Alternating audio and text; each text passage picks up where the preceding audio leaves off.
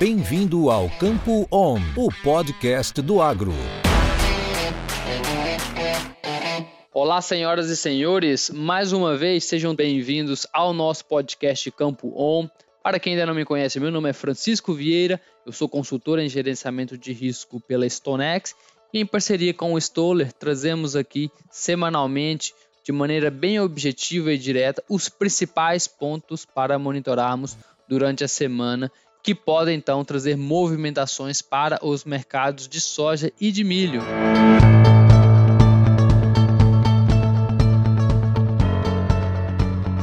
Mas, como é de costume, né, antes de avançarmos na nossa agenda semanal a ser acompanhada, vamos fazer um breve comentário a respeito da semana passada, que para quem acompanhou deve ter ficado aí bem surpreso com a intensidade do movimento de baixa que aconteceu na Bolsa de Chicago e acabou trazendo também, refletindo nas cotações de milho, por exemplo, na nossa BMF.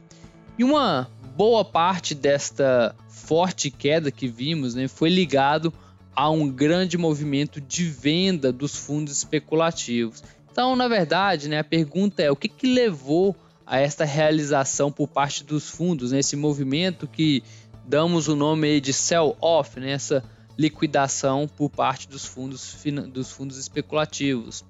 Então, boa parte do movimento, na verdade, ainda é sobre as incertezas a respeito do destino das políticas de biocombustível dos Estados Unidos. Se vocês lembrarem, né, no episódio da semana passada, nós havíamos comentado sobre a importância de acompanharmos as possíveis consequências em torno deste assunto. Fato é que não se teve nenhuma definição concreta, para essa pauta. Então, na dúvida, os fundos preferiram ficar fora desse jogo e aguardar então novas notícias. Portanto, ainda não tem nada definido a respeito dos mandatos de biocombustíveis, que é ali né, um grande consumidor de milho e de óleo de soja nos Estados Unidos. Sendo assim, né, qualquer movimento ou definição para este assunto deve ser monitorado e prestarmos atenção uh, das suas consequências para o mercado. Bom, então vamos ao que interessa. Bora comentar aqui da nossa agenda. Começando por hoje, dia 21 de junho de 2021, teremos ali a continuidade né, dos relatórios de condições de safra dos Estados Unidos, que ele é divulgado já no finalzinho do dia, né, quando o mercado em Chicago já vai ter encerrado as suas operações do dia. Né? Os traders vão ficar de olho se teremos ou não novamente uma diminuição da quantidade de lavouras boas mais excelentes. Se isso acontecer, né, sem dúvida nenhuma poderemos ter mais volatilidade para o que chamamos dessa época do ano né, de mercado climático. Na terça-feira teremos a divulgação da ata do Copom e também a fala do presidente central dos Estados Unidos. E lembrando que na quarta-feira passada tivemos a super quarta, que é quando as autoridades né, fizeram as suas atualizações da taxa de juros dos seus países. Então agora os investidores ficarão bem de olho no que as organizações e essas instituições têm a dizer a respeito do futuro de suas economias. Agora avançando aqui na nossa agenda semanal, na quinta-feira, como é de tradição, né, vamos ter o relatório de vendas semanais para exportação dos Estados Unidos.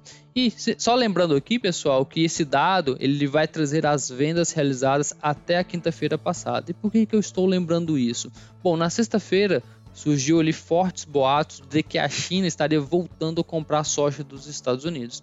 Então não se sabe ao certo se essas compras foram realizadas na quinta-feira, né, dia marcado ali de histórico pela a maior queda uh, para a soja na bolsa de Chicago, ou se as compras foram realizadas na própria sexta-feira, né, dia já mostrando uh, uma recuperação das cotações na bolsa norte-americana. Então pode ser que para este relatório nós ainda não vamos ver uh, um, um, grande volume uh, de demanda pela soja norte-americana. Fato é que o mercado já se antecipou isso, já precificou, conforme eu havia dito, né, na própria sexta-feira as cotações já tiveram uma boa recuperação, muito em cima de olhando clima no norte-americano e também essa demanda uh, chinesa voltando para os Estados Unidos. Como a gente começou a falar de clima, né, e também para finalizarmos aqui, o mercado seguirá atento ao clima dos Estados Unidos.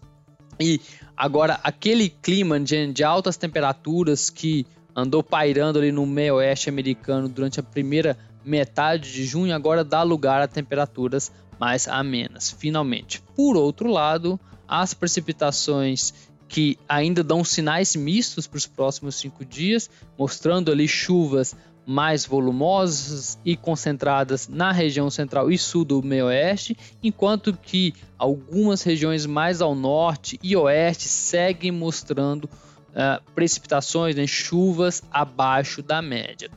Bom, pessoal, novamente gostaria de agradecer a presença, ao tempo de todos vocês. Continue nos acompanhando semanalmente. Um forte abraço e uma ótima semana a todos. Isso é conhecimento. Isso é Stoller.